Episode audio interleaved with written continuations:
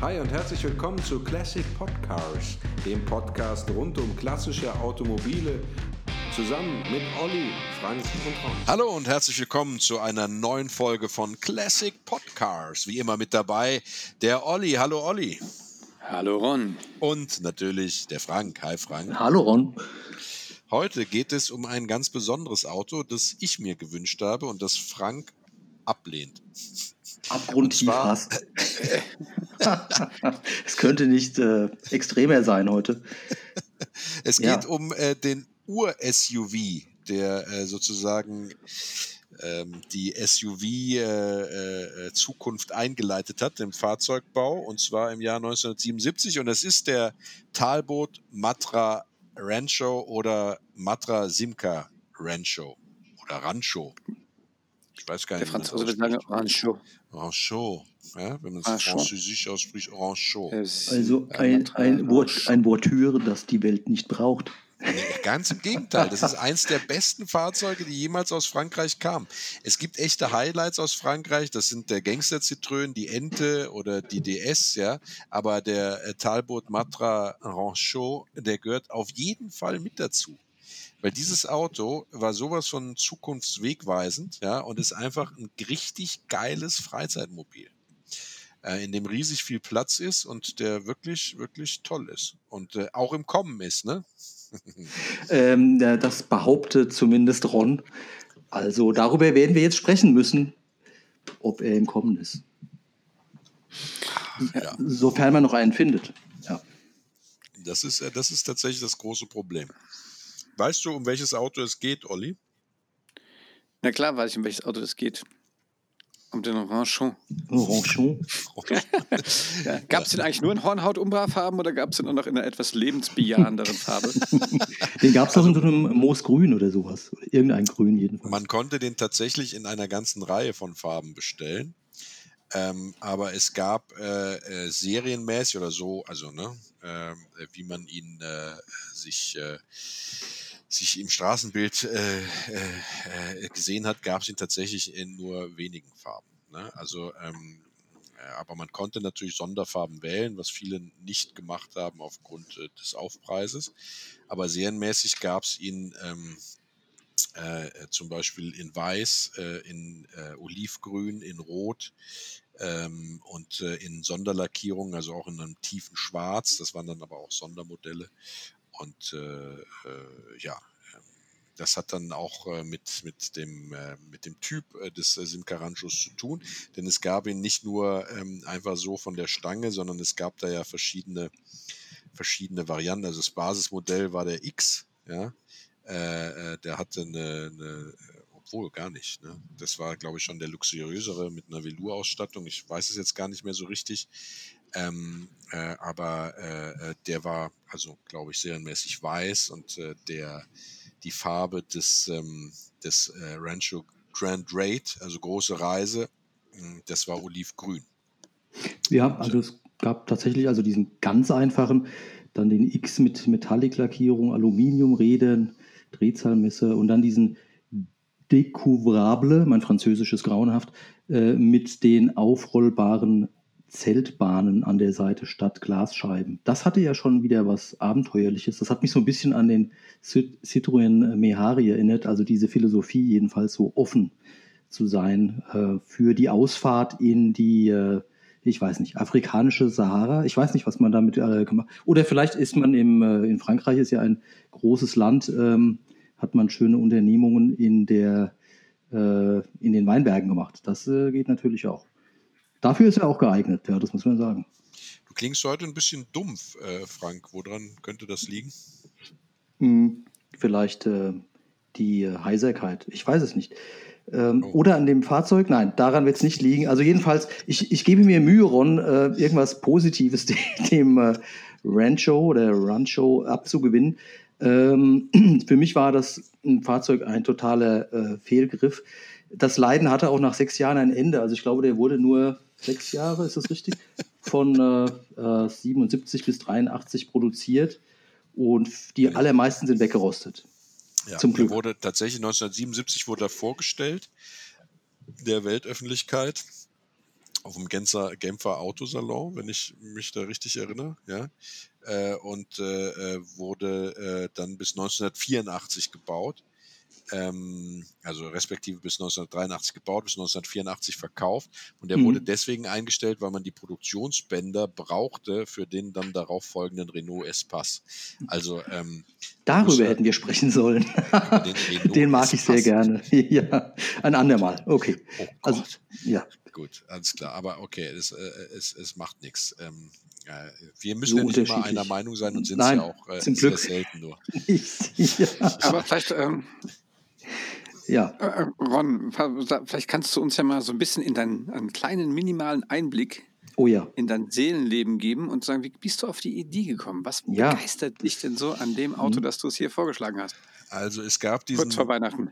diesen Simca, also mich, ich finde die Form wahnsinnig toll. Ja, also muss ich ehrlich sagen, der hat ja, wenn du den von vorne anguckst, also der ist ja ähm, im Grunde genommen auf der Basis des, äh, des Simca äh, 1100 äh, Pickup gebaut worden. Ja, äh, und äh, diese Front von dem 1100er Simca, also auch von dem, von dem Coupé, äh, äh, die gefällt mir ausgesprochen gut mit den runden, also relativ eckige Bauweise, diese runden Scheinwerfer dann mit den leichten äh, äh, Fließhöckern äh, zur Windschutzscheibe hin, äh, diese, diese Front, dieses, das also etwas höher liegt und sowas Geländeartiges hat, ähm, mhm. dieser wahnsinnige Glas äh, durch, also lichtdurchflutete Kubus hin mit den großen Glasscheiben, ähm, das hat mich alles, also das hat mir sehr gut gefallen und das war ein, als Kind war das für mich ein Traumauto.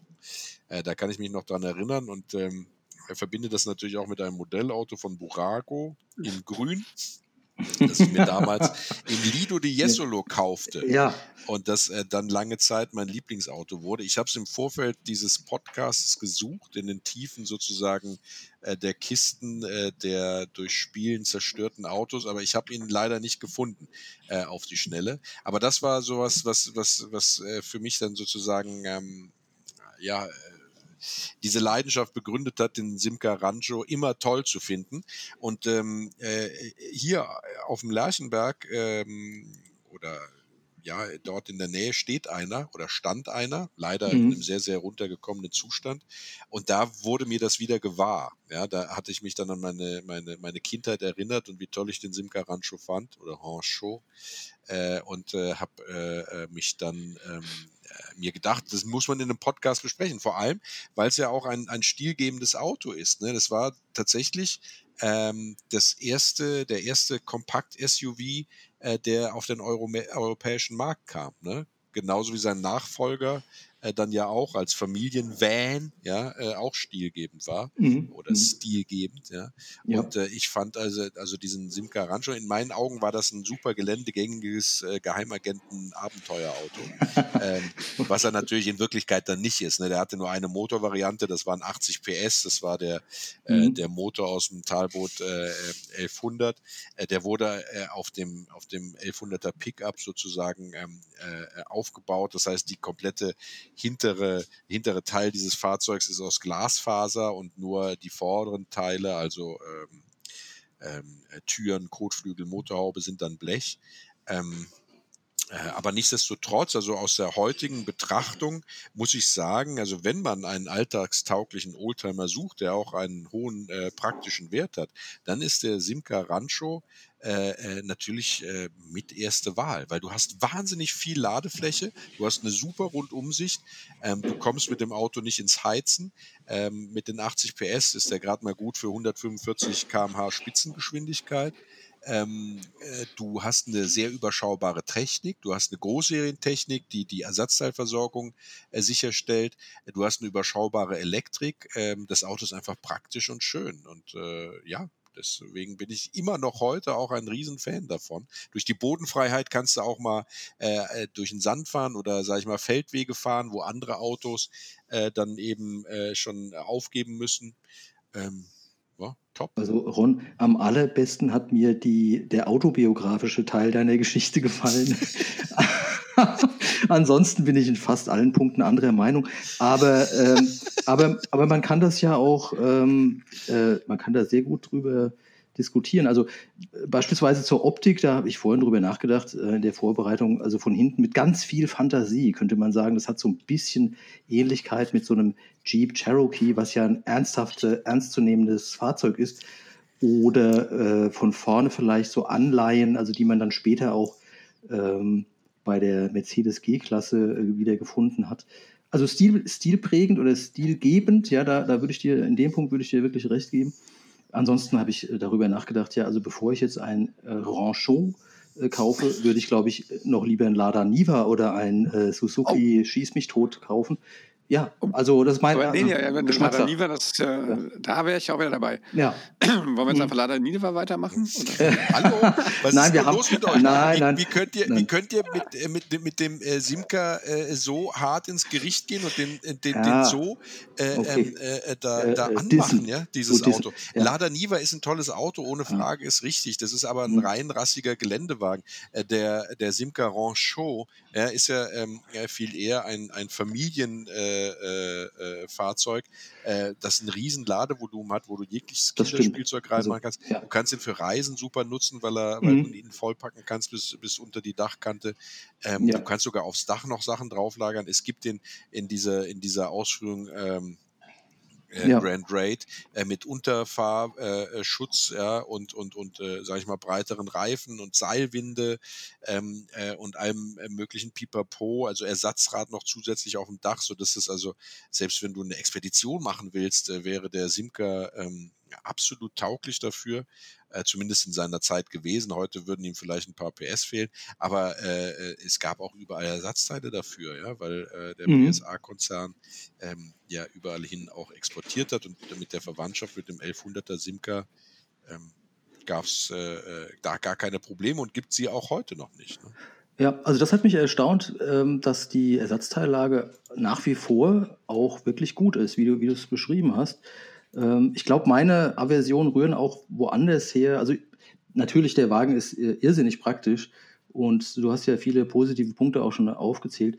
Ähm, äh, ich hadere so etwas mit dem äh, Vorgänger, also äh, weil ich die optischen Anleihen von diesem 1100er, also das, der hat mir halt nie gefallen. Da habe ich aber auch, auch eine autobiografische Geschichte, Nachbar äh, meines Elternhauses, der den 1100er hatte, da haben wir ständig dran rumrepariert, weil der nie gescheit lief. Ähm, also das ist irgendwie so ein bisschen negativ äh, belegt für mich, der, dieser Vorgänger. Und ähm, ja, auch der Nachfolger, wenn man so will, also der Simca 1307 oder 1308, der ja den gleichen Motor auch hatte, ähm, den habe ich auch nicht in so guter Erinnerung. Ähm, aber ich glaube, für die Zeit, das hast du ja auch schon äh, gesagt, ähm, ähm, man muss es ja immer in, in der Epoche sehen. Also der Ranchot ähm, steht ja auch für, für ein Lebensgefühl, die, was man Anfang der 80er, äh, glaube ich, damit auch ausleben wollte. Also ein, ein Multifunktionsfahrzeug. Äh. Wenn es jetzt ein Fahrrad wäre, würde man sagen, ein All-Terrain-Fahrzeug. und das ähm, ja durch diesen etwas höheren, diese etwas höheren äh, Federwege und dann hatte der ja auch die, die Optik, also mit dieser, ähm, na, wie sagt man, Gelände, Stoßstange und diese Offroad. Offroad und dann diese Suchlampen, das sah ja ganz heiß aus, die man da optional bestellen konnte an der A-Säule. Äh, das äh, hat schon was Abenteuerliches, das muss ich zugeben, ja. Das, Ja, genau. wenn, der Das- Rost, wenn der Rost nicht gewesen wäre. Oh, ja. der Rost, ja. Also das ist natürlich ein, ein, ein, ein schlimmes, ähm, äh, schlimmes Wort im Zusammenhang mit dem Ranchot. Da muss ich absolut äh, äh, dir recht geben. Aber bevor wir dazu kommen, vielleicht nochmal so einen kurzen Blick, äh, wieso der sowohl Matra äh, Simca Ranchot und Talbot Matra äh, Ranchot Verwirrend, ja. Ja, ist wirklich Ja. verwirrend. Also insbesondere, wenn man sich so dieses dieses Hin- und Herverkaufe in der französischen Mhm. Automobilindustrie in der Zeit anguckt. Also von 77 bis 79 war es der Matra Simca Ranchot. Äh, dann kaufte PSA, der große französische Automobilkonzern, äh, Chrysler Europe. Äh, Chrysler Europe hatte vorher, glaube ich, äh, war mit Simca verschmolzen, wenn ich das richtig in Erinnerung habe. Ähm, und dadurch äh, äh, waren dann die Namensrechte dann bei PSA. Die wollten die Marke Talbot und Matra stärken, äh, also die Marke Talbot vor allem stärken und haben es dann Talbot Matra Ranchot genannt von 79 bis 1984. Das ist zu, zu, äh, zumindest das, was ich, was ich so ähm, äh, im Hinterkopf habe, ähm, äh, weil äh, Talbot war ja so ein bisschen, hatte so ein, so ein sportliche äh, Komponente auch und äh, diese, diese, dieser Ranchot war jetzt halt auch ein Auto, es war jetzt kein sportliches Auto in dem Sinne, aber es war ein Auto, das ähm, ja für den damaligen Lifestyle, für den neu aufkeimenden äh, Hedonismus äh, die richtige Antwort geliefert hat. Ja, genau, das ist eine schöne, schöne Beschreibung, ja. ja. Mhm. Und äh, also, ne, dann gab es die im Matra Planungsbüro, ähm, äh, gab es den Antonis Volanis, der hat das Auto entworfen und gezeichnet.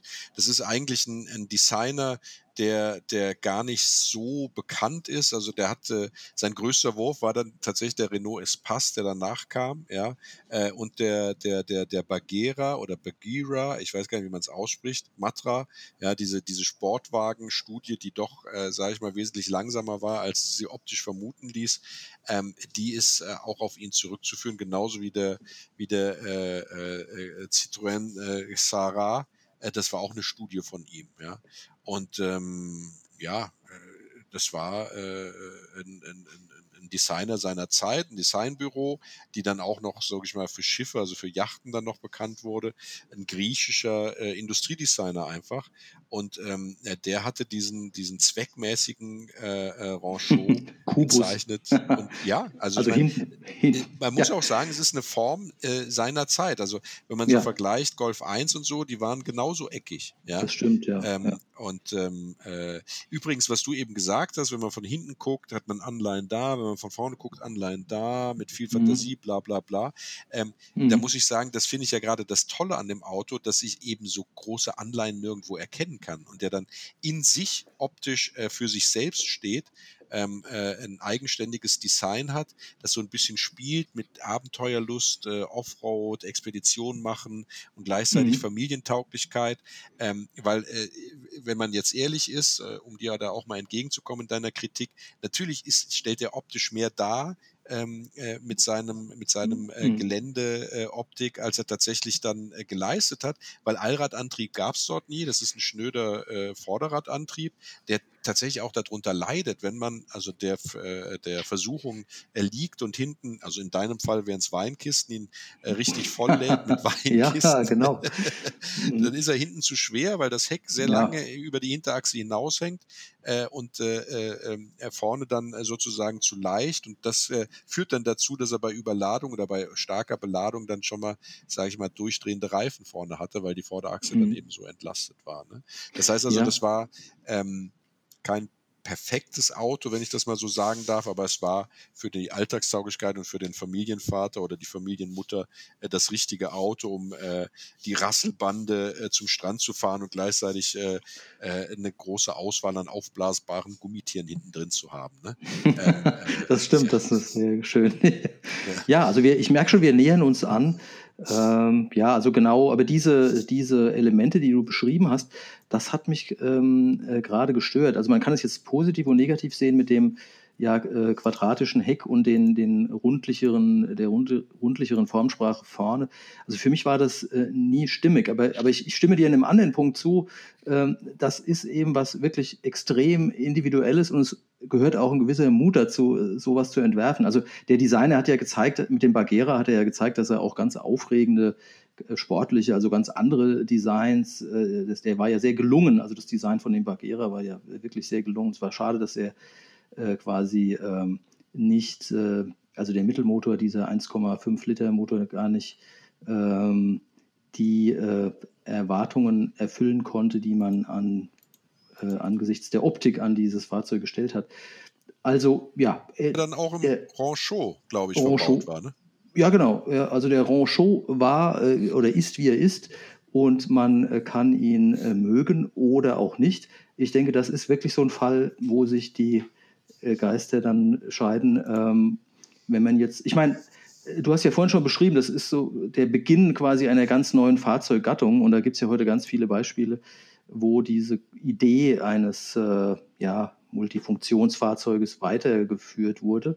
Und das gibt ja dann wiederum auch den damaligen Entwicklern recht, dass äh, die Zeit offenbar reif war für so ein, einen Wagen. Ja, ja nur man sieht, man sieht ihn nicht mehr so oft, das stimmt. Ja. Hast du nee, man ja. sagt tatsächlich, ähm, äh, dass äh, äh, 60 Prozent der, der, der, der Ranchots nach zehn Jahren einfach weggeschmissen wurden. Weil sie tatsächlich, ja. wie du es schon angedeutet hast, so schlecht waren vom Rost, Rost obwohl ja. sie ja sehr erfolgreich waren. 56.500 ne, mhm. Exemplare sind verkauft worden. Das ist gar ja. nicht so schlecht für die kurze Produktionszeit. Ähm, aber nichtsdestotrotz war, was du eben gesagt hast, der Rost ähm, für viele Ranchos äh, das Todesurteil. Ne? Äh, weil ja. tatsächlich man dieses Auto, ich weiß gar nicht, wie teuer der damals war. Ich weiß, dass es eine Variante gab äh, für, also als Behindertenfahrzeug, der war relativ teuer mit 50.000 Mark, aber ich weiß gar nicht, was der äh, Ranchot gekostet hat, wenn man ihn jetzt, sag ich mal, als Basismodell gekauft hat. Oh, ähm, hast war, du da was da gefunden, muss, Frank? Da muss ich passen. Äh, das waren ja D-Mark-Zeiten, aber ich kann mir jetzt nicht vorstellen, dass er außergewöhnlich, also er musste ja auch mit anderen äh, äh, Fahrzeugen, sagen wir mal, aus, aus anderen Großkonzernen wie VW konkurrieren. Und wenn ich dann an das Baujahr denke, dann kann das ja nicht viel mehr als 12.000 Euro, äh, D-Mark natürlich damals, 12.000 D-Mark oder vielleicht waren es auch 15.000, je nach Ausstattung. Aber viel mehr kann es gar nicht gewesen sein. Also ich habe jetzt tatsächlich ja. gerade von der Regie was aufs Ohr bekommen. Ja. Oh. Der wurde 1977 in Frankreich, lag er bei knapp 36.000 Francs, also knapp darunter, 5 Francs drunter. Und, äh, Aber wie war der Wechselkurs? Wie war der Wechselkurs? Ich weiß nicht. Ähm, Durch drei oder? 78, ja. also in Deutschland vertrieben, ja. waren es 17.900 17.000, ah ja gut. Mark. Da lag ich ja, ja. gar nicht so weit. Man, man muss ja. dazu auch sagen, also mhm. dadurch, dass er ja der erste äh, SUV mhm. überhaupt auf dem europäischen Markt war, hatte er natürlich auch schon ein krasses Alleinstellungsmerkmal. Das stimmt, ja. Das diesen ja, also aus meiner Sicht jetzt relativ hohen Preis dann vielleicht auch gerechtfertigt hat. Ja, und in der Werbung wurde er ja auch als, als Lifestyle-Wagen äh, angepriesen. Also wenn man sich die, die wenigen Videos, die ich so gefunden habe und die äh, sehr vieles auf Französisch auch, wird ja klar, ganz klar so ein, so ein Outdoor- und Lifestyle-Image ähm, geprägt oder man versucht jedenfalls den Wagen so anzusiedeln. Aber man merkt ja an meiner Schätzung, dass ich äh, jetzt vermutlich nicht äh, die, dieses Geld ausgegeben hätte. Da hätte ich mir wahrscheinlich irgendwas anderes gekauft. Vielleicht einfach ein VW-Bus oder so, ich weiß nicht. Keine so. Ahnung. Ja, ja. aber ja, hätte, wäre, wenn, ne? Ich hätte, mein, hätte, ähm, wäre, wenn. Ja. Es war ja auch äh, äh, eins der Autos, äh, die ähm, in der Filmgeschichte, also wo den Herstellern sozusagen in der Filmgeschichte ein großer äh, Kuh gelungen ist und sie haben es tatsächlich zur Verfügung gestellt für einen der damaligen Blockbuster, wenn man das so sagen darf. Ja, zweiteilig, Laboom, äh, die Fete. Oh, das passt ja. Ja, ja und äh, da ist ja. Mein, so ein, mein einzigen Trivia nimmst du oh, mir jetzt nein, noch mit. Olli. ah, verdammt. Ja, verdammt. Ich, ich steige hier, steig hier aus. Olli ist beleidigt jetzt. Ich gebe ja. Plätzchen backen. Nö, ich bin nicht beleidigt. nein, nein, nein, nein, nein. macht ruhig weiter, Ron. Tut ja, mir leid, nee, bitte mach weiter. Ja. Ich, ziehe das zurück. Mhm. Ja, nee, nee, nee. nee du kannst ja halt nachher durch. noch was dazu sagen zu Labum, die Ich habe den ja nie gesehen, so Filme. Ich habe solche Schmuddelfilme nie geguckt. Nein, nein. Das ist Dauerschleife bei. naja, schon so ein bisschen. Ja, also jedenfalls, genau. wir waren bei Lifestyle stehen geblieben. Ähm, tja, ja.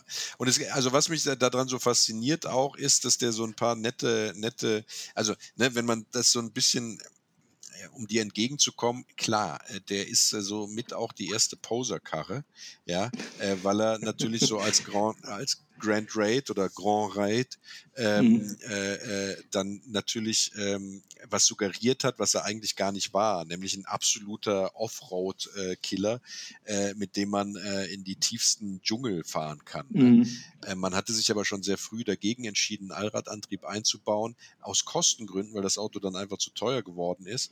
Und so äh, war er natürlich von der Optik, auch mit den Suchscheinwerfern, die du angesprochen hast, und äh, vorne diesem, diesem Rammschutz, ähm, äh, hat er natürlich äh, mehr angedeutet, als er dann eigentlich war. Ne? Also das war schon so, wenn du so ein bisschen einen auf ähm, ähm, Abenteurer oder auf, ja, Indiana Jones machen wolltest, aber es eigentlich Grundschullehrer warst, ne?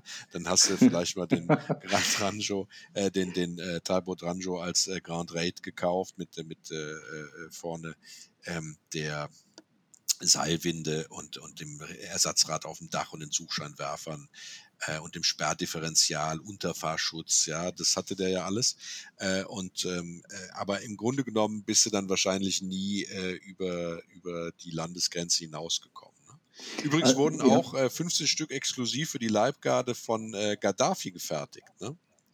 Ähm, die waren mit Klimaanlage ausgestattet ähm, und äh, ja, haben Gaddafi wohl sehr mhm. erfreut. Ja. Äh, hoffentlich dann auch äh, mit schusssicheren Scheiben, aber das weiß ich nicht. Ist wahrscheinlich nicht überliefert. Ja.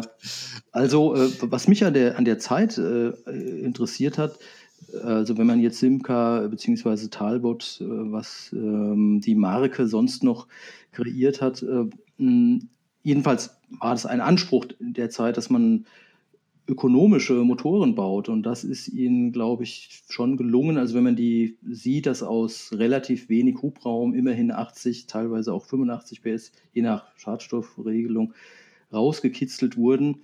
Äh, oben liegende Nockenwelle, ähm, äh, Querstrom, Zylinderkopf, äh, Doppelregistervergaser. Also das war äh, in der Hinsicht, also man, die britischen und französischen Journalisten, äh, Motorjournalisten sprachen auch davon, der der, äh, die äh, Motoren hätten gut am Gas äh, gehangen.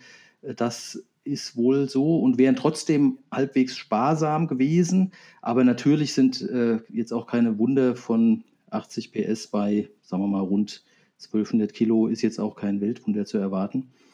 aber ich, ich denke, das war relativ fortschrittlich. Also wie sie die, die Motoren, die übernommen wurden aus den Modellen, äh, Talbot 1307, 1308 und davor ja, den hast du ja schon erwähnt, den 1100er. Ne? Mhm. Richtig. Ja. Aber man muss, man muss ja. dazu sagen, natürlich darf man den CW-Wert äh, CW-Wert äh, nicht äh, vergessen. Der dürfte ungefähr ähm, der eines Scheunentors gewesen sein. Ja? Da, ja, ja. Deswegen gab es äh, damit auch nur eine Spitzengeschwindigkeit von 145 km/h, die sehr optimistisch angegeben war. Also wenn man mhm. jetzt nicht äh, schreiende Getriebe haben wollte, ist man damit eher so 125 gefahren, äh, wenn man mhm. mal Vollgas gegeben hat. Und man muss dazu sagen, natürlich Vierganggetriebe äh, bedeutet natürlich auch hohe Drehzahlen. Ne? Ähm, ja. Das ist so, also der, der muss in relativ hohen Drehzahlbereichen auch bewegt werden, dann hat er tatsächlich eine gewisse Spritzigkeit gehabt, aber du kamst auch gar nicht drum herum, das äh, ähm, sozusagen zu tun. Was ja übrigens auch zu beobachten ist bei anderen französischen Autos dieser Zeit, äh, die ja. durchaus dann immer äh, dort äh, in hohen Drehzahlbereichen bewegt wurden. Mhm. Der Motor war tatsächlich sehr haltbar, also das muss man tatsächlich sagen. Ähm, ja. Allerdings muss man äh, äh sagen, äh, das A und O das zumindest äh, schreiben sie in den Foren bei dem Motor, war eine, ein regelmäßiger Ölwechsel bei so rund 10.000 Kilometern. Ja. Mhm. Ähm, äh, hinzu kam, dass er immer ölfeucht war. Ähm, äh, ähm, was, was wohl damit äh, zusammenhing, ähm, äh, dass er einfach nicht dicht zu kriegen war, aus, aus welchen Gründen auch immer. Es war ein Langhuber, ja. Ähm, das heißt also, äh, gar nicht so auf Sportlichkeit ausgelegt, der Motor, sondern tatsächlich auf äh, ja, äh, äh, Laufruhe und, und äh, wenn er dann mal äh, in Gang kam, dann lief er auch gut, aber in den unteren Drehzahlbereichen dann eben, eben nicht so spritzig, ähm, was auch das Bewegen in den hohen Drehzahlbereichen erklärt. Der war drehzahlfest. Ähm, ja, man muss sagen, äh, der hatte ein Problem, also äh, neben der Ölfeuchtigkeit mit der Steuerkette, ja, äh, die sind so ungefähr bei 50.000 Kilometern schon äh, verschlissen gewesen oder haben sich geweitet. Das heißt, die waren immer am Rasseln ne, bei den Motoren, mhm. es sei denn, mhm. du hattest einen Neuwagen. Ähm, allerdings haben sie nicht zum Reißen geneigt. Also ähm, das ist jetzt keine Gefahr, die davon ausgeht, aber nichtsdestotrotz, wenn es zu sehr rasselt, kann man natürlich dann, dann auch mal überlegen, ob man die mal tauscht. Ähm, aber selbst äh, ähm, äh, wenn, wenn sie dann mal reißen und der Motor dann ein kapitaler Schaden ist, es gibt genug Motoren tatsächlich, dadurch, dass es Großserientechnologie ist, also an, ja, an, an ja. Ersatzmotoren wird es dabei nicht mangeln. Nicht scheitern, ja. ja. Was ein, was ein bisschen ein. Problem mhm. war, wenn wir schon beim Antriebsstrang sind, sind die Getriebe, also diese Vierganggetriebe, die sind relativ schnell verschlissen, hatten auch eine relativ hakelige Schaltung, ja. Ähm, Oft hat man da dann das Getriebe aus dem 1308 eingebaut, aus dem äh, äh, äh, Simca. Ähm, hatte dann aber Probleme, weil äh, die Übersetzung eine andere war und dann äh, der, äh, der Tacho nicht mehr die exakte Geschwindigkeit angezeigt hat. Ne? Was jetzt, sage ich mal, bei einem Auto, das kein Rennwagen ist, jetzt nicht so problematisch ist, aber bei den schon damals sehr hohen äh, Knöllchenpreisen in Frankreich bei äh, Geschwindigkeitsüberschreitung dann vielleicht äh, doch ein, ein Grund, ähm, da dann genau mal hinzugucken. Ne? Schneller oder langsamer gefühlt hat. naja, egal. Also wenn die Anzeige nicht mehr stimmt. Ja, aber gut, die Teile, Teilelage, das hat mich auch überrascht, weil ja kaum noch welche zu finden sind als äh, Schlachtfahrzeuge. Also Schlachtfahrzeuge vielleicht schon, aber jetzt nicht in einem tollen Zustand sind sie gar nicht mehr so leicht zu finden. Und äh, dass man aber trotzdem äh, äh Ersatzteile noch, noch gut finden kann. Ich, ich glaube auch diese, mh, hm, was ja auch eine Innovation damals war, diese Kombination aus Blechteilen und auch Kunststoffteilen. Das sollte genau. ja auch den Einsatz im Gelände begünstigen, dass eben Steinschläge sich an dem Radlauf und an äh, ja, gefährdeten Stellen, C-Säule und so weiter oder auch dieser Seitenschutz, dass äh, sich solche Einsätze nicht gleich negativ auswirken. Ähm, ja, aber eben immer die Verbindung ist immer problematisch zwischen, also Befestigung, Verbindung, dass da nichts korrodiert und das äh, hatte man wohl damals noch nicht so gut im Griff, äh, wie man dann an einigen Fahrzeugen auch im Straßenverkehr sehen konnte. Also ich erinnere mich noch gut daran, aber jetzt, äh, wie gesagt, äh, du hast schon vorhin erwähnt, hier, hier im Ort ähm, habe ich auch lange Zeit einen gesehen, aber den, der ist jetzt auch verschwunden. Ich weiß nicht, ob er in den ewigen Jagdgründen oder, oder vielleicht, vielleicht, äh, vielleicht erfährt er ja auch eine Vollrestauration. Die, ja. äh, da ist man ja heute, muss man über den Daumen 20.000 rechnen. Ja. Und das ist natürlich der Wagen dann ähm, kaum wert, es sei denn, man findet einen ähm, ausgesprochenen Liebhaber. Das ist ja oft so, du hast ja vorhin auch eine wirklich interessante äh, Geschichte, äh, die du selbst erlebt hast, ähm, äh, erzählt. Und ich denke, man muss, müsste dann jemanden finden, der ähm, einfach sehr schöne Erlebnisse in dem, in dem Fahrzeug hatte. Das ist ja oft so familienbedingt und dann wünscht man sich eben den, diese Zeit zurück und investiert in so ein voll restauriertes Auto. So kommen ja manchmal auch so Sammlerpreise dann überhaupt zustande. Ne? Ja. Wobei ich tatsächlich glaube, dass niemand äh, äh, das ausgeben wird, was eine Vollrestauration ja, kostet. Wahrscheinlich ähm, nicht. Ne? Aber bevor wir, bevor wir äh, sozusagen zu den Preisen kommen, ähm, kann man ja auch mal sagen, warum eine Vollrestauration oftmals die einzige Möglichkeit ist, diese Fahrzeuge zu retten. Ja. Ähm, denn hinten am Heck, haben wir ja schon mhm. gesagt, mhm. äh, gibt es keine Probleme. Ne? Also das Heck ist GFK, mhm. Äh, auch der, ja. der, der Rahmen äh, äh, ist, ist, ist, ist sehr stabil und alles, alles super. Die Technik haben wir auch schon geklärt, ist Großserientechnik, mhm. also egal ob es Anlasser ist oder ein kompletter Motor oder äh, äh, Fahrwerksteile, äh, das ist alles sehr gut zu erhalten. Ja, auch, äh, sage ich mal, die Bremsen sind Großserientechnik, vorne Scheibenbremsen, hinten die großen Trommelbremsen. Ähm, kriegst du alles, ja. Ähm, Zwei, Zweikreis, ja. mhm. Zweikreis-Bremssystem, glaube ich, so, äh, was ja auch wichtig ist. Also waren ein genau. paar sicherheitsrelevante Features. Ja. So sieht es mhm. aus. Also, dass, ähm, wenn was ausfällt, dass dann das ja. andere dann noch äh, weiter greift. Also, ja. mhm. Vordere Bremsen ausfallen, die hinteren oder umgekehrt. Genau, das ist wichtig. Ähm, ja, ähm, vorne Und ist er gerostet wie Sau. Ja, also mhm, das, da, da, mhm. kannst du, egal was du da anfasst, das ist alles ähm, ähm zerbröselt. Äh, äh, zerbrö oder konnte zerbröseln, weil der große Vorteil des Simcas, nämlich seine absolute Wasserdichtigkeit, also die beim mhm. Grand Raid, also bei diesem Ex äh, Expeditionsfahrzeug, dann eben noch durch zusätzliche Gummilippen in den Türen äh, nochmal unterstrichen wurde, war auch sein größtes Problem. Weil wo kein Wasser reinkommt, kann natürlich auch kein Wasser ablaufen. Also, ne, wenn ja. man äh, darauf achtet, dass von unten er dann sozusagen ja. eine gewisse Warttiefe hat, äh, er hat er dann äh, keine Abflüsse, wo das Wasser wieder rauslaufen kann. Äh, und das bedeutet dann auch Feuchtigkeit. Und gerade ähm, äh, was jetzt die vorderen Kotflügel angeht. Ja, die werfen von innen Blasen. Ähm, aufgrund der, der Konstruktion sammelt sich äh, an der gesamten A-Säule stetig Spritzwasser. Ne? Und, und, und mhm. alles, was du so äh, beim normalen Verkehr auf der Straße äh, aufwirbelst, wenn du damit dann tatsächlich mal einen Feldweg lang wirst, der Matsch, der setzt sich dann da fest. Ne? Und das ist dann äh, natürlich prädestiniert, wenn du irgendwo das Zeug kleben hast, es kann die Flüssigkeit nicht wegdunsten, äh, und dann äh, es äh, ran an den Lochfraß. Ne? Fraß, ja, ja. Hinzu kommt noch, dass man ja damals auch komplett in dieser Zeit auf Rostvorsorge verzichtet hat. Ja? Das heißt, es war ja alles nacktes Blech. Das heißt, du hast in den Hohlräumen hast du ja nicht irgendwelches Fett oder ähnliches drin, sondern das war alles äh, darauf ausgelegt zu verrosten. Ob willentlich oder unwillentlich, kann ich nicht sagen.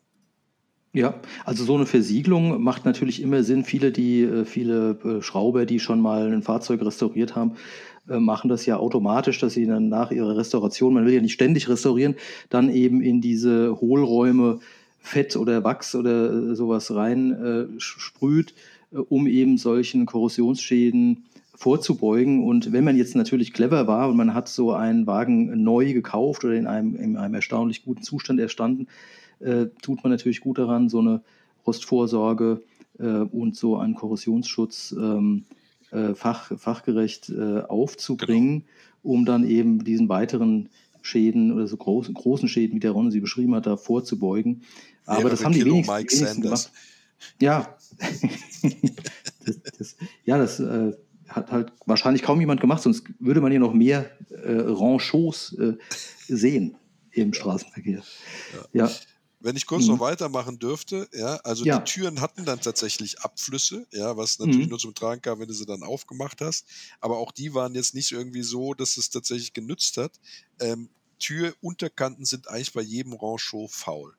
Und das ist ein großes Problem, weil diese ganzen GFK-Teile und auch, äh, sage ich mal, eine breite Auswahl an Reparaturblechen bekommst du noch. Nur ausgerechnet Türen sind wie Goldstaub und auch die. Reparaturbleche mhm. im A-Säulenbereich sind wie Goldstaub. Das heißt also, gerade an den beiden neuralgischen Punkten ist es schwer, Ersatz zu finden. Ja? Ähm, äh, was, was man sich auch auf jeden Fall angucken muss, äh, ist der Motorträger, äh, äh Quatsch, äh, der Bereich des Motorträgers, die Spritzwand, ja, ähm, äh, die Pedalträger in dem Bereich, Spritzwand, ja, ähm, und die Wagenheberaufnahmen. Ne?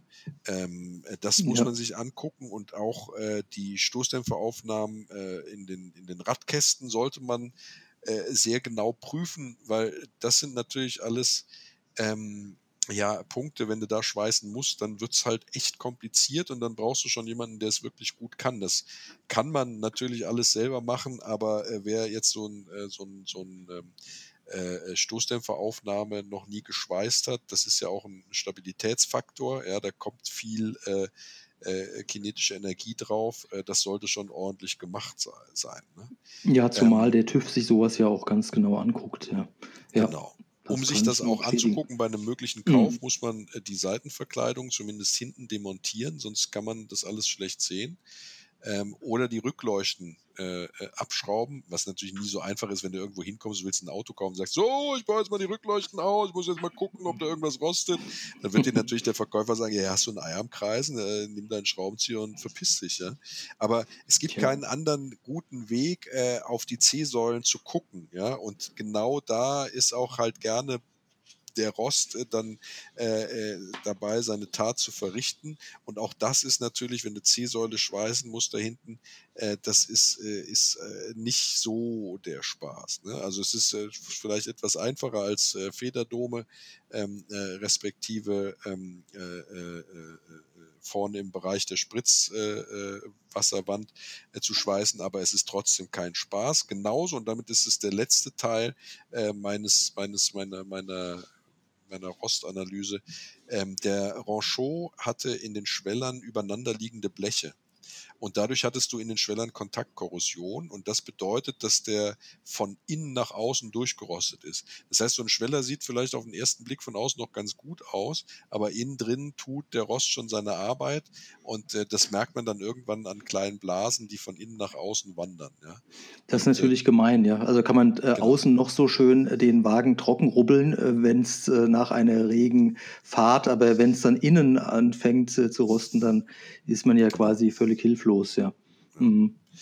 Ähm, ja. Was sonst die Teile so angeht, also Inneneinrichtung, da gibt es natürlich, äh, sage ich mal, ein paar Sonderausstattungen, die nur äh, äh, wenig gebaut worden sind. Ja, also ähm, ich, ich denke da äh, an, an die schwarze Variante ähm, des, äh, des äh, Modell Midnight. Ja, da gab es noch Der sah wirklich schick aus. Ja. Mhm. Der sah wirklich schick aus. Ne, schön mhm. schwarz mit so einer mhm. roten, mhm. ähm, auflackierten Zierleiste mit Chromeinfassungen in, an, an den Lampen ähm, mhm. und, und dieser Rammschutz war auch in Chrom gefasst, ja, und auch die Scheibenrahmen zum Teil in Chrom.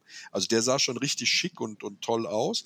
Aber äh, natürlich ist es so, wenn du da hingehst und willst dann ähm, da die originale Inneneinrichtung finden, also graues Velour mit roten Kedern, das ist unmöglich. Ja, der hatte auch eine Armaturenbrettpolsterung, die war in grau gehalten. Es wurden sowieso nur 100 Exemplare hergestellt. Also da dann was Originales zu finden, wird dann natürlich schwer. Wenn du jetzt bei den Grundmodellen bist, da ist es dann schon wesentlich einfacher. Auch in Frankreich bei verschiedenen Clubs gibt es auch Nachfertigungen von den Stoffen mittlerweile. Ähm, äh, für, für Sitze, Türverkleidung etc. Ähm, äh, aber ansonsten, äh, wenn du jetzt ein Sondermodell hast, wird es dann, wird's dann eben, eben schwierig. Ja? Ähm, was man sagen muss, die gesamte Elektronik äh, oder Elektrik, muss man ja bei dem Auto noch sagen, äh, das ist easy peasy, also die ist äh, sehr einfach auch zu reparieren, wenn was dran sein sollte. Das ist alles sehr überblicklich. Du hast einen, einen Schalter äh, für den Heckscheibenwischer, du hast einen Schalter für die vorderen Zusatzscheinwerfer, ähm, du hast einen Drehlichtschalter für, für Abblend und Fernlicht und das ist mit der Hupe, also die Hupe ist integriert, ähnlich beim, bei, wie beim Citroën 2CV. Ähm, du hast einen Schalter für ein, äh, ja, für was denn noch überhaupt? Ähm, für, für Heckscheinwerfer, äh, Scheibenwischer habe ich, glaube ich, schon. Ne? Mhm. Ähm, mhm. und äh, ja, also du kannst im Grunde genommen nichts kaputt machen. Wenn was kaputt ist, dann äh, ist es vielleicht mal ein Kabelbruch oder der Schalter ist kaputt gegangen. Das tauscht einfach und alles ist wieder gut. Ja? ja. Ähm, da, von der Seite sind also keinerlei Probleme äh, zu mhm. erwarten. Ne? Ron, mir ist noch was Positives eingefallen. Zum Glück. Nein. Also was ich zum Beispiel sehr positiv äh, finde, ist dieses, äh, diese geteilt zu öffnende Heckklappe. Also dass man quasi den oberen Teil öffnen kann, ohne den unteren ähm, zu öffnen. Das finde ich sehr praktisch. Das gab es ja auch mal beim Rover 75 oder bei BMW, glaube ich, auch, äh, äh, Touring-Modellen. Äh, das finde ich sehr, sehr praktisch. Also äh, ja, also man konnte quasi zuerst eben diese Glasscheibe öffnen und dann die Tür war meines Wissens ähm, rechts angeschlagen, diese, diese Hecktür, ne, wo die man dann äh, nee. quasi. Nein? Oder man hat sie geklappt? Ja, geklappt. Die, die war ja. oben nach oben und unten geklappt und nur bei Ach, der richtig. Variante für ja. Schwerbehinderte. Ah, das, das war die Variante, ja. Genau, das war mhm. ein Umbau, der also von äh, verschiedenen Firmen ausgeführt wurde. Also äh, in Frankreich äh, war es mhm. eine, eine, eine, eine, eine Firma äh, Smulder, ja, oder ne Quatsch, das war eine holländische Firma, die das gemacht hat für Talbot Smulders, wird die dann wohl gehießen haben. Smulders gesprochen in Deutsch. Und in Deutschland war es die Firma Helmut Jelschen ähm, aus Bad Zwischenhahn, die auch heute, glaube ich, noch äh, äh, Umbauten, behindertengerechte Umbauten machen. Und die haben eben dieses, äh, dieses Heck dann, also die, die Bodenplatte sehr verstärkt, ja, äh, und haben eine absenkbare ähm, äh, äh elektrohydraulisch absenkbare äh, Hinterachse äh, dann da eingebaut, ja, und haben dann eben diese, diese, diese Tür, die eigentlich nach unten geklappt wird, äh, mit einem seitlichen Anschlag versehen äh, äh, auf der Fahrerseite, sodass du die zur Seite aufklappen konntest und konntest dann über eine Rampe hinten reinfahren, weil natürlich diese zweigeteilte Heckklappe, die du aufgemacht, hattest dadurch natürlich viel Raum, um da reinzufahren und hattest halt auch als, als Rollstuhlfahrer eine, eine, eine hohe Kopffreiheit, äh, was dieses Auto relativ beliebt gemacht hat als Behindertenfahrzeug. Wobei man auch sagen muss, es war sehr teuer. 50.000 Mark hat dieses Auto gekostet auf dem deutschen Markt. Äh, mhm. Und das ist natürlich dann schon, schon eine Ansage. Ne? Ja, aber diese Umbaumöglichkeit, die ist ja wirklich enorm äh, wichtig. Also das äh, macht mir den, den Wagen ja fast jetzt am Ende unserer Folge schon wieder sympathisch, dass man also solche ja, äh, äh Einsatzzwecke die man vielleicht als äh, ja, normaler Nutzer gar nicht so auf, auf dem Schirm hat, dass man eben den äh, Wagen so umbauen kann. Das ist äh, aufgrund dieser Höhe, die du gerade beschrieben hast, ne, diese Ladehöhe. Also heute würde man wahrscheinlich einen, einen großen Caddy oder sowas äh, für solche Umbauten verwenden. Ja, ja also, das, also das hm. ist toll. Hm. Das war auch damals eine der wenigen Umbauten, behindertengerechten Umbauten, äh, die du also mhm. mit Absenkung und sowas hattest, äh, die auf dem europäischen Markt verfügbar waren. Ne? Von daher war ja. da schon seiner Zeit ja. so ein bisschen auch voraus. Ähm, jetzt wird halt er mir doch noch sympathisch am Schluss. der Wagen wird mir jetzt doch noch sympathisch. Jetzt, jetzt pass auf, jetzt pass auf. Die Überleitung, Frank. Ja, ja Achtung. Ja, dein Lob, das finde ich wirklich unbezahlbar. Ja, äh, wieso? Ach so, nein, ja, der, der Ron strahlt jetzt gerade ne, über beide. Also wir, wir arbeiten ja weiterhin remote. Es tut mir leid, wenn wir uns manchmal ins Wort fallen, aber ähm, ich, ich sehe ihn förmlich vor mir, wie er jetzt strahlt. Olli, oder was sagst du dazu? Ach, wie er sich freut. Er genießt, äh, Olli genießt. Okay. Schweigend. Also ich, ich, genieße, ja. ich genieße eh, ja. Die ja. Überleitung war eher gemeint unbezahlbar, dass wir jetzt auf die Preise kommen, Frank. Verstehst ja, du? Entschuldigung, äh, ganz klar. Also Preise äh, von mir gibt es nicht so viel, aber ähm, ich hatte ja vorhin schon kurz angesprochen, dass man Bastlerobjekte für, sagen wir mal, 1000 Euro, äh, aber wirklich also reine, reine äh, Schlachtfahrzeuge, äh, tatsächlich für einen ganz schmalen Kurs äh, finden kann, auch wenn es insgesamt keine so große Auswahl mehr an dem äh, Ranchot gibt. Dann geht es natürlich munter weiter, aber es bleibt, fürchte ich, in, im vierstelligen Bereich, also fünfstellige Kurse ähm, äh, sind dann wirklich nur für Spitzenfahrzeuge zu zahlen. Und diesen äh, obersten Wert von 20.000, den ich vorhin genannt hatte, das ist ja so über den Daumen der Wert, den man für eine Vollrestauration ganz grob schätzt. Man kann natürlich immer noch viel mehr ausgeben. Das ist halt die Frage, ob der Wagen dann wirklich diesen Kurs bringt am Markt und das ist zu bezweifeln, wie, wie wir beide ja. Da stimmen wir ja überein, Ron, oder? In dem Punkt. Genau, also irgendwo absolut. zwischen äh, ja, 1000 und 15.000 vielleicht muss man was finden. Ja, also es ist so, dass du, wie du das schon sagst, also es gibt diesen Ranchot, äh, gibt es tatsächlich auch zum Teil unter 1000 als Fritte, wie ich immer so schön mhm. sage, also als ja. nicht mehr äh, restaurierbares Exemplar. Diese Autos kauft man dann tatsächlich, um halt an, an Teile dran zu kommen, die jetzt nicht dem Rost ausgesetzt sind. Zum Beispiel, wenn man äh, aufgrund eines Unfalls einen neuen Hinterbau braucht, ja, äh, das ist natürlich dann, sage ich mal, relativ dankbar. Oder wenn man es auf Ausstattungsvarianten abgesehen hat, dann kann man solche Rostdinger auch kaufen, um dann eben die originale Innenausstattung zu transferieren oder eben andere Technikteile. Mhm. Ähm, äh, wenn man jetzt ein Auto haben will, äh, sage ich mal, das noch restaurationsfähig ist, ja, wo man sagt, okay, ich kann schweißen, ich will mir das auch antun, ich habe auch Bock drauf, äh, ist man so ungefähr bei dreieinhalb bis viereinhalb. Äh, wenn man dann ein Auto haben will, das so ein bisschen verwohnt und runtergeritten ist, aber ansonsten eigentlich ein relativ guten fahrbaren Erhaltungszustand hat und jetzt vielleicht nicht die totale Bastelbude ist, aber jetzt, sage ich mal, nicht High-End geschweißt wurde, sondern einfach gut geschweißt wurde, dann nimmt man so um die acht. Und wenn man dann, sage ich mal, die wirklich guten Exemplare hat, dann sind es 10.000 Euro aufwärts, wobei der teuerste Ranchot, den ich gefunden habe, bei knapp 15.000 lag und mhm. der war mhm. angeblich äh, durchrestauriert, wobei das natürlich auch immer eine Frage ist, äh, was kann man durchrestaurieren für das Geld?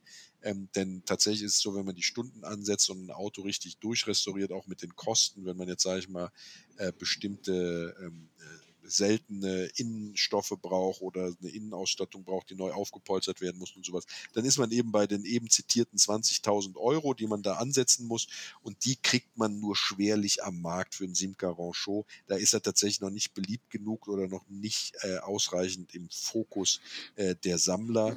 Ähm, und man muss, man muss dazu auch sagen, äh, keiner der Marktanalysten sieht auch im Ranchot einen Geheimtipp, der zulegen wird, sondern der wird sich auf diesem Preisniveau halten und stabilisieren.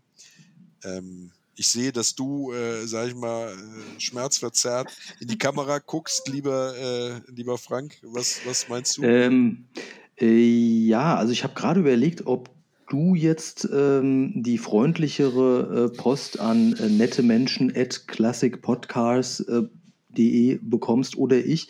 Ähm, ich habe nämlich vorhin schon befürchtet, dass die sehr lebhafte Clubszene äh, mich dann äh, dafür prügelt, dass ich den Wagen so etwas kritisch sehe. Aber ich habe ja auch versucht, äh, einige positive Aspekte mh, hm, zu erwähnen, die, die ich gut finde. Ähm, ja, der Ron sieht den Wagen etwas freundlicher, sage ich mal. Ähm, ja, aber es, wir haben uns ja auch angenähert, Ron, ne? musst du zugeben. Also mh, es wird jetzt kein, äh, ja, wie soll ich sagen, E-Type-Kurs jemals äh, zu erzielen sein. Aber äh, diese, also dieses Stilprägende, was du eingangs erwähnt hast, finde ich ganz wichtig und das ist natürlich auch, also dieses Gefühl, äh, anything goes, so 80er Jahre, äh, Out Outdoor was erleben, Abenteuerlust und äh, wie hast du vorhin gesagt, also jemand, der die große weite Welt äh, erkunden will und ein der, dafür der geeignetes. Hedonismus. Ja, ja, das ist natürlich schon fast wieder äh, Sozialkritik, die du da anbringst. Aber ja, also es steht halt für eine bestimmte Zeitepoche. Und naja, ich weiß, was es gibt glaube ich, da kurz mal. Ja, der Olli ist dran. Weil der, weil der, der Ron hat ja was, was Schönes gesagt. Er sagt, das erste SUV quasi. Also mhm. im Sinne von ein das Sport, Utility, Sport Utility, Utility Vehicle? Genau. Und, und, ich glaube, die, das ist ja kein, heute ja gerne auch mal direkt mit einem Geländewagen gleichgesetzt, weil diese, die, das sind ja Monster, Allrad, alle und so. Ja. Aber ich glaube, diese Idee, dass man den, keine Ahnung, zum Campen mitnehmen konnte, genau. auf die Jagd irgendwie, ich glaube, dafür war der auch gut geeignet. Ja. Ähm, und diese Idee, mit dem Auto mehr zu machen als, als nur äh, zur Arbeit zu fahren. zum Einkaufen zu fahren. ja, genau, das stimmt. Ähm, ich glaube, da muss man dem Ron dann auch wieder recht geben. Der hatte ja. dann doch tatsächlich mal den Finger äh, auf eine, eine, Nahtstelle quasi in der mhm. Automobilgeschichte gelegt. Ja. Und denke, ist ja auch ein bisschen auch unser, unser, unsere Idee hier, auch mal solche Autos vorzustellen. Ja, ein, hab, ein Trüffel. Äh, ein Trüffelschweinchen. Mhm. Äh, ich habe uns irgendwo äh, bei, bei, also die Anzeigen mal, habe ich mit Anzeigen studiert, es gibt ja wirklich nur noch wenige. Ähm, ein, ein, Kollege schrieb da, der seinen, seinen Sachjahren als Daily Driver verkauft hat, dass es noch 30 angemeldete oh. Ranchos gäbe. Oh, also mhm. die Quelle ist jetzt tatsächlich ein Besitzer. Ich habe keine Ahnung, ob das stimmt. Mhm. Aber wenn das so sein sollte, dann ist es tatsächlich ein Schätzchen. Ich glaube, das, das Modell von ihm, das, wollte, das sollte irgendwie 10.000 Euro kosten. Ähm, ja. Was ja für so ein Auto in, in, dem damals guten Zustand auch noch völlig okay ist. Ja. Ähm, ein letzter, letzter, Satz da vielleicht, wo, wo, ich jetzt noch drauf ich habe die ganze Zeit überlegt, woran erinnert er mich? Und ja, von, der, von vorne so, von hinten so. Und wenn man sich mal die aktuelle Generation der, des äh, Jeep Renegade anguckt. Mhm. Absolut, stimmt. Mit den ja. runden Scheinwerfern. Ja. ja. Runden Scheinwerfer, aber auch die Farben. Deswegen habe ich so ein bisschen mhm. Orange und dieses Grün, was ich, ich finde ihn eigentlich ganz cool. Mhm. Äh, muss man sagen, da schließt sich dann vielleicht so nach, nach äh, über 30 Jahren vielleicht da der Kreis. Sehr gut, Olli. Das, ja. ein bisschen, weil das ist nämlich auch kein Geländewagen, dieser, dieser Renegade, sondern das ist ja tatsächlich ein Freizeitauto. Mhm. Äh, und cool, macht Spaß, ist klein, hat äh, diese coole Augen und die bunten Farben. Also, Willst Ron, ein bisschen hast du dann doch gekriegt. Willst du noch was zu Laboom die Fete sagen? Nein, jetzt nicht mehr. also selbst hättest, hättest du mir das Ding nicht geklaut. Also ich, ich recherchiere immer gerne die Filme und muss ja sagen, äh, ich glaube, es gibt fünf Filme und davon ist einer Derrick. Eine Serie, Derrick, oh. in dem der wirklich nachweislich mhm. mitgemacht hat. Echt? Da gab es einen, einen, einen Simca-Show in, in Derrick? In ja. irgendeiner Folge. Es gab ja genug. In irgendeiner Folge Derrick. Ich glaube, eine Million Folgen Derrick Kult. war das ja. ja. Kult. Also doch Kult. Ich möchte zum Ende noch ähm, tatsächlich darauf hinweisen, dass äh, auch wenn es möglicherweise nur noch 30 davon gibt, was ich so ein bisschen anzweifle, weil bei knapp 60.000 gebauten Exemplaren glaube ich schon fast, dass ein paar mehr auch auf dem deutschen Markt überlebt haben. Irgendwo äh, Lass mich da aber gerne eines Besseren belehren. Ähm, aber äh, sollte jemand tatsächlich äh, so einen, einen Matra oder Simca äh, äh Ranchot ähm, äh, äh, noch finden oder im Vorgarten stehen haben und sagen, jetzt ist die Zeit gekommen, ich bin endlich in Rente und habe äh, die Zeit, das Auto zu restaurieren oder bin zu Reichtum gekommen, möchte ihn restaurieren lassen, wie auch immer. Ähm, man muss natürlich darauf hinweisen, es gibt eine, eine sehr lebhafte Matra-Club-Szene in Deutschland. Ähm, erster Ansprechpartner ist äh, mit Sicherheit der Matra Club Deutschland e.V., ja, äh, der äh, also eine, eine, einen sehr guten Ruf genießt, insbesondere auch bei Ranchot-Freunden, ähm, weil, weil die sich da wirklich auskennen und noch Kontaktdaten haben zu, zu den Teilehändlern, die also noch Ranchot-Teile haben oder Rancho-Teile. Das äh, weiß jetzt nicht, wie man es ausspricht. Ähm, und es gibt natürlich auch äh, äh, äh das Matra-Forum, ja, matraforum.de, matraclub.de, das sind so Internetadressen, die man sich auf jeden Fall äh, merken sollte, wenn man Fragen hat zu dem Auto oder dort eben Hilfe braucht. Das sind alles nette Menschen, die gerne auch den neuen Matra-Fans oder dem, dem Newbie, dem Neueinsteiger in die, in die Ranchot-Szene äh, äh, zu, äh, zur Seite stehen und gerne helfen. Ähm, eine Sache hätte ich, ich würde mich sehr darüber freuen, wenn von den Menschen, die sich äh, insbesondere was den Namen angeht, äh, besser auskennen als wir hier, uns einfach mal sagen können, ob es Ranchot, Rancho oder Rancho heißt. Äh, wer da tatsächlich eine fundierte Antwort zu geben kann, bitte an nette Menschen at classicpodcars.de und natürlich auch für den Fall, dass ihr einen Vorschlag habt, was für einen Exoten oder was für ein Auto wir unbedingt mal besprechen sollten, auch gerne eine Mail an nette Menschen at classicpodcars.de. Frank, wolltest du noch Wohl, was sagen? Du guckst so. Nein, er schüttelt den Kopf. ja, ich habe überlegt, ob ich mich noch entschuldigen soll bei diesen ganzen äh, Clubs, ja. weil ich das so äh, kritisch jetzt vorhin im Einstieg gesehen habe. Aber du hast ja alles äh, gesagt und äh, glaube, wir freuen ich, uns auf Post. Ich glaube auch tatsächlich, lieber Frank, ähm, dass du äh, äh, im Grunde genommen das Auto immer noch voll scheiße findest, nur dir im Zuge des Podcasts Podcasts dann klar wurde, wie viele Leute du eigentlich da äh, vor den Kopf Äh, stößt und deswegen deine Ja. Meinung dann doch leicht geändert hast. Oder ich, ich, ich konnte dich tatsächlich ein bisschen überzeugen, dass es doch eigentlich ein sehr schönes und, und äh, äh, ähm, äh, tolles Auto ist, auch wenn es in der Formsprache jetzt nicht unbedingt äh, äh, 100% deinen Geschmack trifft. Das, das lassen wir jetzt mal so stehen. ähm, ja. Ähm, Ja, Olli, Super. ich bin äh, am Ende. ja, Du bist am Ende, ja, ich bin auch am Ende. Ron ist auch am Ende. wir sind, wir sind Ähm, genau. Genau, es sind am Ende von Folge 51, ja, ähm, und äh, wie gesagt, äh, ein spannendes französisches Auto. Ich bin gespannt, wann wir den Renault Fuego dann auch noch machen müssen. Den liebe ich sehr. Äh, den, äh, das wäre super. Ja. Ja, ähm, vielleicht an der Stelle möchte ich noch mal an eine, eine Sache noch mal hinweisen. Wir sind ja auf dem strammen Schritten, geht es ja auf Weihnachten zu. Ähm, ich finde, dort gibt es, wir, wir Oldtimer-Fahrer äh, könnten das, glaube ich, unterstützen. Es gibt immer so Oldtimer-Spendenaktionen für äh, viele ähm, gemeinnützige Zwecke. Ähm, unter anderem hier weiß ich für die Kinderkrebshilfe in Mainz, die, die oft begünstigt wird. Ähm, ich finde sowas cool, dann kann man immer einen Oldtimer gewinnen, dann muss man, glaube ich, nur 5 Euro spenden und schon nimmt man an so einer Verlosung teil. Da gibt es diverse Anbieter, da will man gar keinen nennen, der jetzt hier speziell ähm, das macht, aber äh, vielleicht ist es ja in einem stillen Moment äh, und wenn ihr was Gutes tun wollt und für einen guten Zweck spenden und dabei noch die Chance haben wollt, einen Oldtimer zu gewinnen, ich würde sagen, wir suchen noch ein paar raus und äh, stellen die in die Shownotes. Wenn ihr solche Aktionen auch noch kennt, dann schickt uns doch einfach eine E-Mail.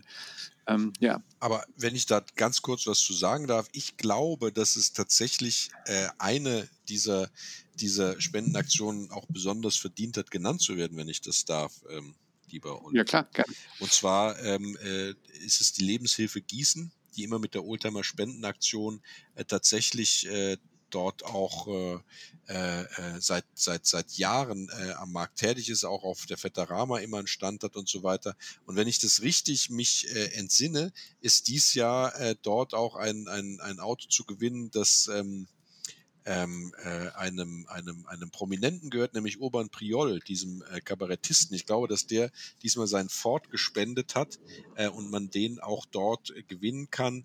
Äh, es ist richtig, äh, mit 5 Euro Spende ist man dabei, aber man darf natürlich auch viel mehr spenden, wenn man denn da Lust zu hat. Und es lohnt sich auch, weil es eben ein karitativer Zweck ist und äh, man da was Gutes tun kann.